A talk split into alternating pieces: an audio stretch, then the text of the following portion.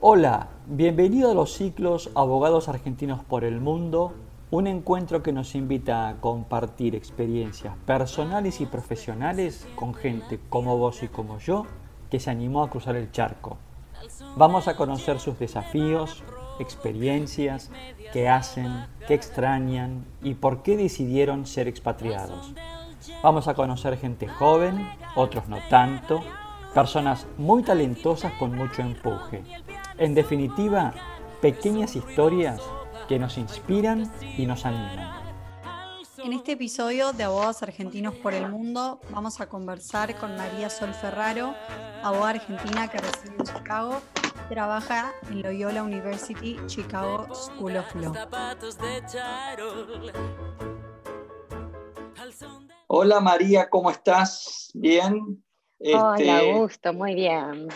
Bueno, un gusto enorme tenerte entre nosotros. La verdad que muy contentos de este, poder compartir contigo estos minutos como para que nos cuentes un poquito de tu experiencia en Chicago, Estados Unidos. Estábamos un poco este, hablando, este, como dicen, ¿no es cierto?, en, en la radio, en la televisión, fuera de cámara, y este, mientras hablábamos es como que yo notaba un español tuyo muy neutro. ¿Hace cuántos años estás en Estados Unidos? Ay, eh, no sé si tomarlo como un halago o no. En realidad, cuando estoy con mis colegas argentinos, se me va el acento neutro. Así que realmente podría, eh, eh, escuchándote a vos y a Tamara, digo, bueno, ok, no, ahora me siento como en casa. Estoy ya, van a ser cinco años Vine en el 2017, vine a Estados Unidos, bueno, a Chicago, y nunca me moví de Chicago. Em, vine con la idea de hacer un máster en leyes, y bueno, pero al principio necesitaba mejorar un poco mi inglés, porque realmente si bien estudié inglés cuando yo era chica y durante el colegio en Argentina, eh, la realidad es que el inglés académico que acá las universidades en Estados Unidos piden o solicitan como requerimiento es un, es un inglés, eh, digamos, es un nivel muy alto. Entonces, que quise venir tres meses antes de aplicar a la universidad para perfeccionar mi, inglés y poder eh, rendir el TOEFL y todos los requisitos que las universidades aquí eh, te solicitan para poder empezar tu aplicación para cualquier programa de graduados que, que te quieras anotar, ¿verdad? Así que bueno, sí, ya hace casi cinco años que estoy aquí. Mira vos, qué bien, cinco años y, la verdad que me, te hago la pregunta porque cuando empiezo a hablar contigo me daba la impresión como que estabas hacía mucho más tiempo, lo cual, este, muy significativo. Em, contame vos hoy en Loyola University, ¿qué estás haciendo? Bueno, en Loyola estoy trabajando justamente para un programa de eh, de derecho que se llama LLM for International Lawyers, eh, que es un máster de leyes que está justamente creado para abogados internacionales que están interesados en hacer un máster en el exterior, más específicamente aquí en Chicago o en Estados Unidos, y justamente para cumplir los requisitos si te quieres sentar para el bar exam y luego licenciarte aquí en Estados Unidos y eh, formar una carrera aquí. Entonces, en este momento estoy como profesora adjunta de una clase que se llama Introducción al, al Sistema Legal de, de, los Estados Unidos, que es una clase que es requerida para todos los abogados extranjeros que quieran hacer este tipo de máster. Y no solo eh, mi rol dentro de la universidad es Em, enseñar em, en, digamos, en esa clase, en el programa, sino también promover el programa y, bueno, em, digamos, asesorar académicamente a nuestros aplicantes, a nuestros estudiantes, guiarlos en todo este camino, porque que no hay muchos abogados extranjeros aquí, la verdad que guiarlos desde que empiezan su aplicación en las universidades eh, americanas hasta que empiezan a estudiar, el sistema legal es muy diferente, luego si se quieren sentar a rendir el bar exam, es todo un mundo completamente diferente y también los asesoramos en el sentido de si quieren trabajar, bueno, cuáles son los requerimientos para luego poder trabajar e insertarse en el mercado americano. Eh, Em, laboral, ¿verdad? Es decir, que bueno, sirva, sirva este, este podcast para promover este, este LLM.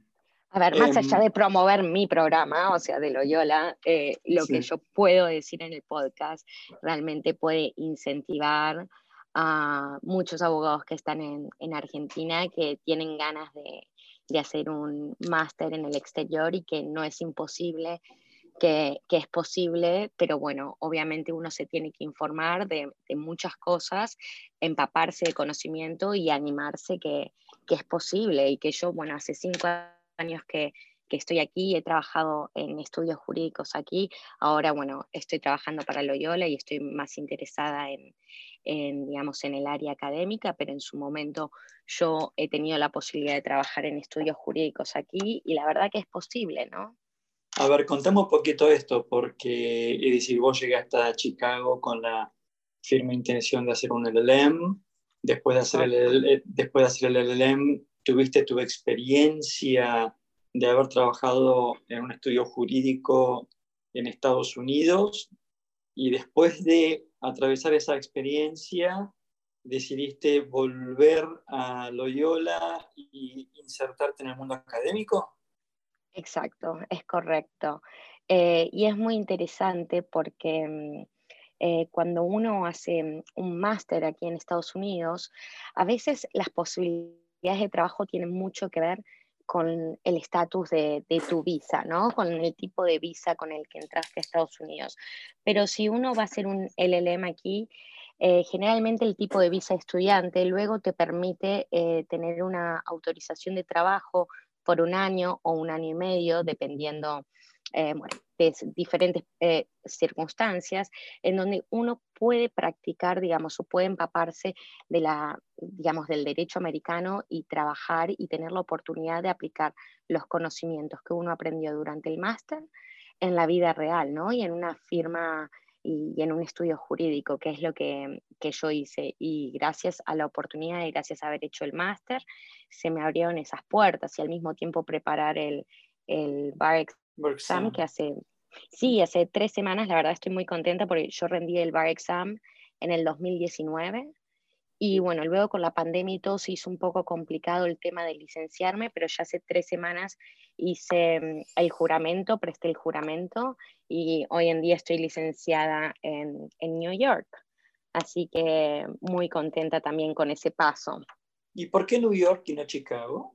Bueno, ahí es un tema, porque Em, y esta es una investigación que también hice acá trabajando en Loyola para, para nuestros estudiantes. Cada estado acá en Estados Unidos tiene sus propias regulaciones. Como que yo te diga, el Departamento Judicial de San Isidro tiene estos requerimientos, ¿no? Y el Departamento Judicial, por ejemplo, de, eh, de la Ciudad Autónoma de Buenos Aires, o sea, el Colegio de Abogados de la Ciudad Autónoma de Buenos Aires tiene estos otros requerimientos. Y New York eh, es el estado, digamos, más... eh, digamos, como, como decir, eh, más amistoso hacia los extranjeros realmente. Entonces, si vos hiciste un LLM, luego puedes sentarte a rendir el examen de la barra. En cambio, Illinois te pide otros requerimientos que son mucho más estrictos. Pero creo que está cambiando, está cambiando hacia mejor o se está cambiando en el sentido de que más estados hoy en día permiten... Eh, a los extranjeros, si hicieron un máster aquí, sentarse a rendir el bar exam y poder licenciarse como, Texas. Texas antes era más cerrado y hoy en día tiene casi los mismos requerimientos que New York. El caso interesante tuyo de todos nuestros entrevistados argentinos por el mundo es que em, vos, eh, la, particularidad tuya es que te, te, has insertado en el mundo académico, ¿no? Em, ¿Cómo fue esta experiencia de, golpear la puerta y decir, bueno, miren, acá estoy, tengo una experiencia de tanto tiempo en un estudio jurídico y la verdad que quisiera comenzar a dar clases? ¿Fue un camino sencillo o fue un camino con espinas? La verdad, si tengo que ser sincera, fue un camino sencillo, pero con esto no quiero decir que en todos los lugares es un camino sencillo. Eh, a veces tiene mucho que ver con las conexiones que uno hace. Yo cuando elegí Loyola dentro de las universidades a las que quería aplicar y cuando hice mi máster aquí, eh, una de las cosas que más me llamó la atención y por lo cual elegí esta universidad es primero por la diversidad de los estudiantes y por eh, cuán, em, digamos, la universidad está muy eh, arraigada y muy, arraigada a los principios jesuitas que tiene, no sé, es una universidad católica, pero devuelve mucho a la comunidad y está en constante, digamos, em, contacto con sus estudiantes, y no solo con sus estudiantes, sino con sus graduados. O sea, eh, si uno es graduado, uno sigue participando, y es que yo nunca perdí conexión con la universidad. Y mientras yo iba trabajando en en un estudio jurídico o iba haciendo mi camino antes de comenzar a trabajar aquí de nuevo en Loyola, eh, siempre estaba en contacto con la directora del máster, con los profesores, eh, con otros alumnos, incluso con alumnos de, eh, que se han graduado en el 2014 y siguen involucrados en, en compartir su experiencia y este compartir su experiencia poder guiar a los nuevos estudiantes para que, puedan ver, eh, no sé, que tengan fe, que tengan esperanza, que realmente se puede. Es trabajo duro, a veces cuesta, obviamente, estar en el extranjero y sobre todo en Estados Unidos no es fácil, pero creo que si uno se rodea de las personas em, adecuadas, si uno conecta y se involucra en estar conectado en un tipo de comunidad, puede lograrlo. Pero obviamente es, en el, es como el humano, uno necesita de los otros, ¿no? Si yo hubiese cortado contacto total con mi universidad y con mi comunidad, porque hoy en día es mi comunidad aquí en, Chicago, eh, no hubiese tenido esta posibilidad. Ninguna duda, ninguna duda. Hablaste de diversidad, ¿no? Que fue una de las cosas que te llevaron a elegir Loyola University. Eh, contame por qué. Bueno, al ser, em, al ser una universidad em, católica y sobre todo con principios eh, jesuitas, eh, yo lo que vi de Loyola a comparación de otras eh, universidades es que su programa mezcla a los abogados internacionales con otros estudiantes americanos. Entonces, realmente no hay esta cosa de que, que lo he visto con otras universidades que tienen un programa de LLM tan grande que ponen a todos los abogados extranjeros, a todos los abogados internacionales y estudiantes en un mismo grupo y no es que los mezclan. Aquí te mezclan, o sea, tomás las clases con los americanos y si bien los profesores saben que vos sos, eh, digamos, no sé, extranjero y que ya sos abogado, no hacen diferencia alguna. Entonces, cuando no hacen diferencia alguna, el, tipo de barra al que uno está sometido es una, es, una vara muy alta, ¿no? Porque vos estás mm. cursando con estudiantes de derecho americano, que primero, no es tu idioma nativo, segundo, el sistema legal es diferente, y sin embargo, al compartir clases con con, digamos, los americanos y que todos estamos mezclados, eh, eso habla de cuán diversa eh, la universidad es, ¿no? Y no solo respecto al internacionales, sino a las razas. Uno puede ver em, hijos segunda generación de, eh, de, latinos, uno puede ver afroamericanos y, todo funciona perfecto. Y hay, hay un, o sea, tienen de hecho oficinas que se dedican justamente a la promoción de la diversidad de la universidad y a los valores y, y a promover estos valores de aceptación y de que son, todos somos iguales ante la ley y de conversar los problemas que esta sociedad tiene en cuanto a racismo y, otros problemas actuales, ¿verdad? Bien, y, cuando te candidateaste, por así decirlo, para ser, como bien decías vos, profesora adjunta, esto más allá de manifestar tu vocación y tu intención de involucrarte con la actividad académica, eh, ¿tuviste como algún proceso de selección? Tuviste que rendir algún examen, tuviste que dar una clase como prueba. ¿Cómo fue el proceso? Bueno, el proceso en realidad tiene, eh, creo que está más ligado con un tema de mm, eh, de visa, puede ser, ¿verdad? Porque ellos lo que han tenido que probar, y esto fue con ayuda del decano, ¿no? Es que ellos tienen que publicar la misma posición y darle la oportunidad a un americano o americanos que se quieran eh, postular para el mismo puesto y también comprobar por qué yo estoy, em, digamos, em, eh, soy adecuada para ese puesto y soy adecuada para ese puesto y tuvieron que comprobar, bueno, mi experiencia como abogada, mi conocimiento en cuanto al, a, hacer un máster como extranjero, ¿verdad? Mis conocimientos en cuanto al sistema em, legal americano. Y sí, fue un proceso, pero la verdad que fue, fue bastante bastante fácil en el sentido de cumplir los requerimientos y obviamente sí tuve que dar clases o le llaman acá mucho workshops eh, de, diferentes, em, de diferentes temas que son interesantes, igual que el asesoramiento académico a los aplicantes y a los alumnos entrantes, ¿no? Eso sí, fue un proceso de tres, cuatro meses más o menos. Vos, sos, vos hoy sos profesora este, adjunta, digamos, estás dentro del payroll de la universidad y estás como full time trabajando en la universidad. Exacto, sí. Así que llevas una vida de campus 100%. Sí, sí, y ahora estamos volviendo al campus, porque la verdad fue, fueron tiempos muy, muy raros con el tema del coronavirus y bueno, ahora en Estados Unidos parece que la vida está volviendo un poco a la normalidad, lo que es raro, pero es lindo al mismo tiempo, porque creo que lo lindo de, la vida académica es el contacto con los estudiantes. Eh, eh, también a veces planeamos eventos, eh, ¿no? en donde se comparten experiencias, en donde invitamos a, a personas ya graduadas del programa o de otros programas para que nos cuenten su experiencia, su vida profesional en este momento. Entonces, la verdad que está, yo estoy muy feliz de volver al campus y que las cosas estén volviendo a la normalidad, porque creo que lo más lindo de esta experiencia, sobre todo cuando uno está estudiando eh, un máster internacional, es tener esa experiencia em, de intercambio cultural, ¿verdad? Totalmente. Y dentro de tu función como profesora adjunta, ¿no? Este, la, la, universidad te exige, por ejemplo, publicar papers anualmente o algo por el estilo? En este momento no.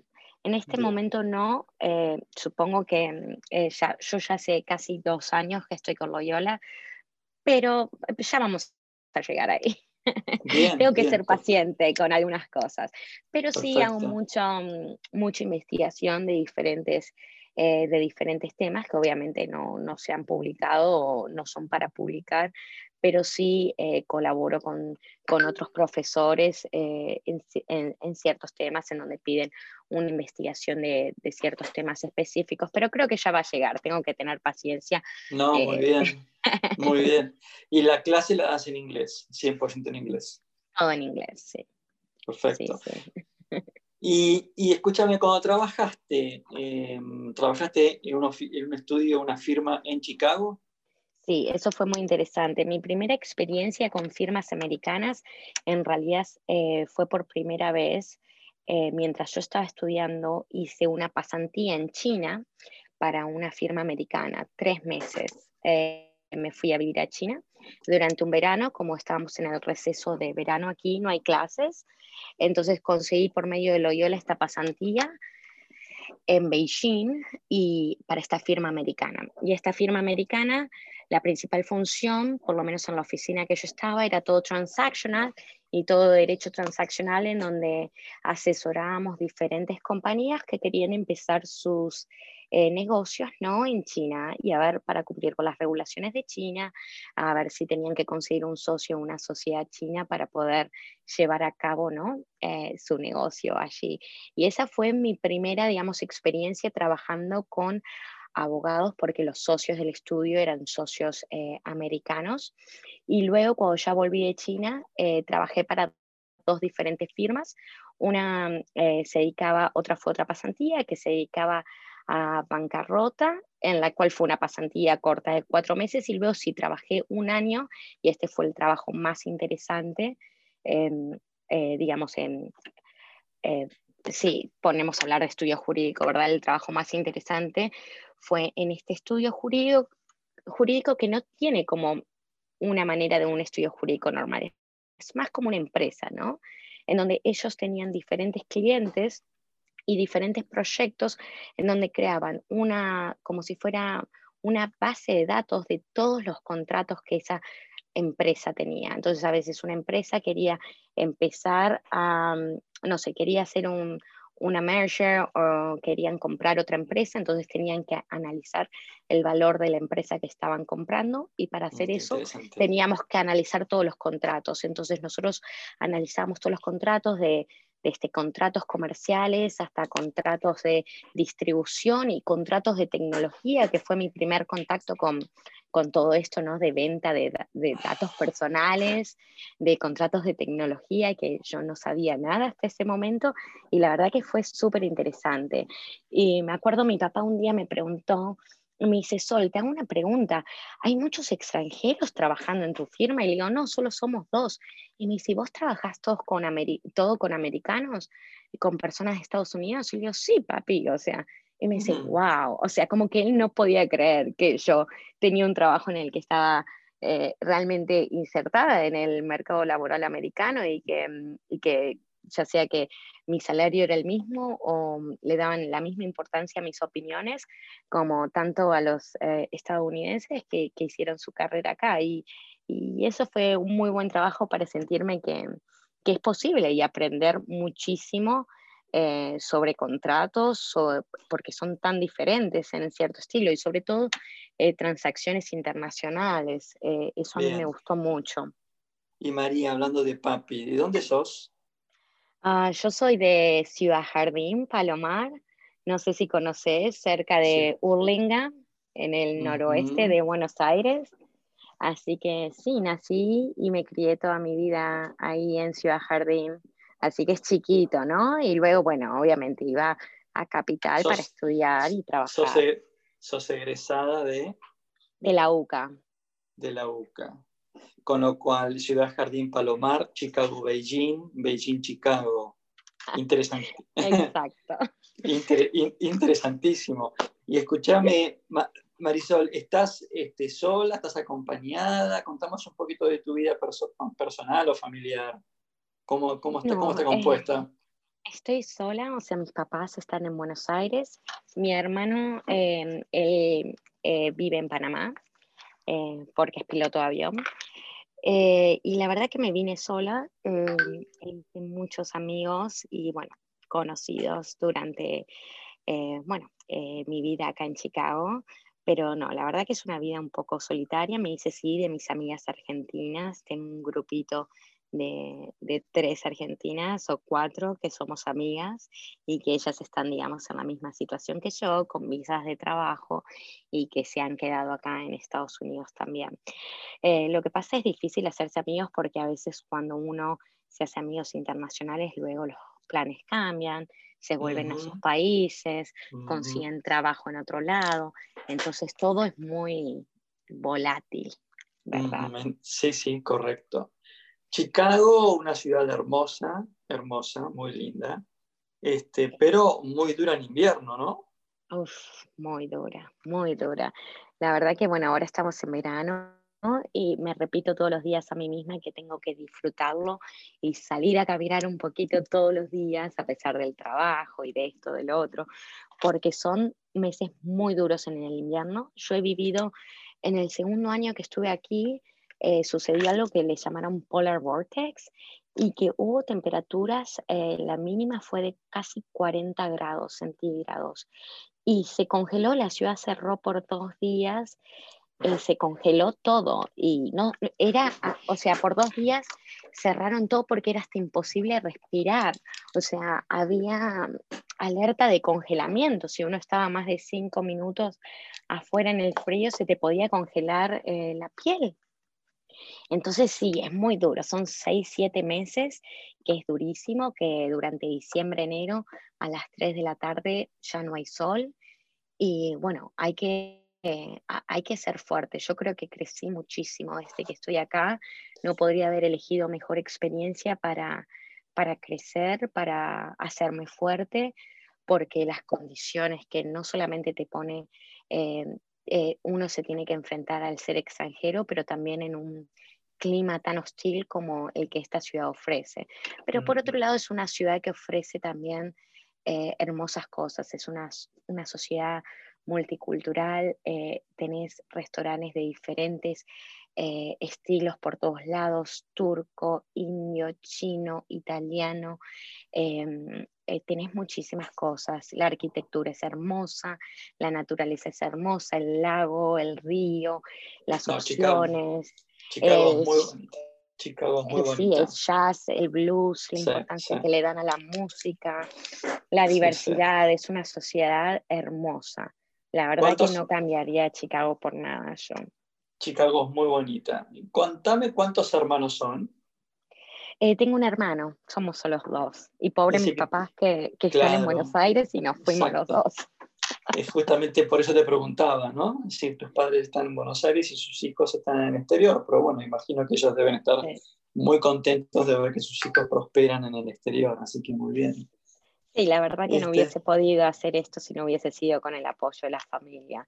Yo creo que el apoyo de la familia es muy importante porque yo creo que si uno de mis padres me hubiese dicho, no, Sol, te extrañamos, volvé, quizás que, no hubiese tenido la fortaleza para, para soportar y poder hacer mi camino profesional aquí.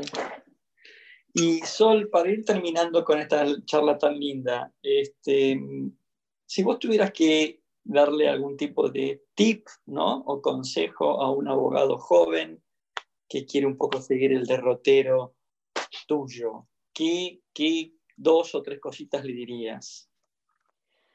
Bueno, yo lo primero que le diría es que, que se animen.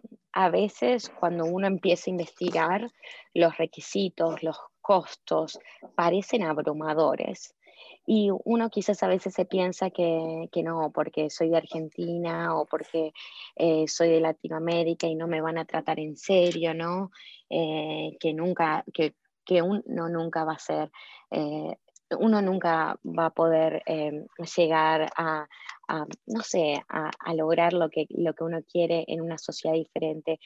Y les digo que, se animen, que investiguen mucho, que investiguen opciones de becas, que muchas universidades aquí en Estados Unidos están dispuestas a otorgar becas, eh, de hecho de hasta el 50%, que los planes a pagar no son tan, eh, tan abrumadores como parecen y que es una apuesta, es una inversión y que si realmente quieren hacerlo, a ver Augusto, yo soy una persona normal, mi familia clase media, en donde realmente si uno quiere hacerlo, uno puede buscar eh, las herramientas para hacerlo. Y creo que los abogados argentinos estamos muy capacitados para poder triunfar en el exterior. Creo que nuestra educación es magnífica y que estamos capacitados para poder estar al mismo nivel que cualquier otro abogado, que no tengan miedo. Em, eh, creo que ese sería mi tip. Y sobre todo, si me quieren buscar en, en LinkedIn, eh, mi usuario es Sol Ferraro. Eh, yo más allá de, mm, obviamente no voy a promover mi programa, pero, o promocionar mi programa para el que trabajo, pero estoy abierta a discutir con cualquier argentino que tenga idea de, querer hacer un máster aquí en Estados Unidos, de tener una conversación por Zoom, Skype o cualquier otro tipo de, plataforma eh, tecnológica para poder guiarlos en todo este camino, ¿no? Decidir entre universidades, contarles de cuáles son las posibilidades laborales que tienen luego de finalizar el máster, eh, de la barra, del bar exam, de las puertas que se abren. Incluso si no quieren eh, hacer una carrera aquí en Estados Unidos, las posibilidades que se abren luego también para volver a Argentina, eh, lo cual yo no descarto en el futuro también, eh, porque es el país que amo, es mi país, pero se abren posibilidades a nivel mundial y a nivel internacional que, que uno tendría que tener en consideración si planea hacer una carrera de tipo internacional. Así que yo más que disponible para conversar con cualquier abogado que esté escuchando nuestro, eh, tu podcast y nuestra conversación en el día de hoy. Eh, yo más que feliz porque yo no tuve esa oportunidad, no tuve ese apoyo o alguien que me guíe y la verdad que yo lo que quiero es devolver a, a la comunidad y dar un poquito de todo lo que aprendí y, y em, compartir mi conocimiento, ¿verdad? Muy bien, María. Bueno, María, la verdad que ha sido un gusto enorme haber hablado contigo. Em, te deseamos desde acá lo mejor, todos los éxitos en tu carrera académica y una vez más agradecerte que nos hayas prestado un ratito de tu tiempo para conversar con nosotros. No, te agradezco a vos, Augusto, por darme la oportunidad y por tenerme en consideración para este podcast y realmente eh, espero que, que haya servido o sirva para la gente que nos esté escuchando, para que se animen, para que no, no dejen de soñar y que, como dije, si, si alguien necesita mi ayuda, yo más que disponible para cualquier argentino o cualquier otro abogado que, que, me quiera contactar de ayudar en lo posible. Así que muchísimas gracias, eh, Augusto. Realmente he disfrutado de nuestra conversación eh, y bueno, nada, encantada de haber formado parte de tu podcast y de tu programa. Excelente. Hemos conversado con María Sol Ferraro, abogado, abogada argentina que actualmente reside en Chicago, profesora adjunta de la Universidad de Loyola rescato algunas palabras muy lindas de Marisol. No dejen de soñar, anímense, formarse en el exterior es una inversión. Este, el que quiere puede y no tengamos miedo. Así que con estas palabras este, los invitamos a que nos sigan acompañando en estos ciclos de abogados argentinos por el mundo.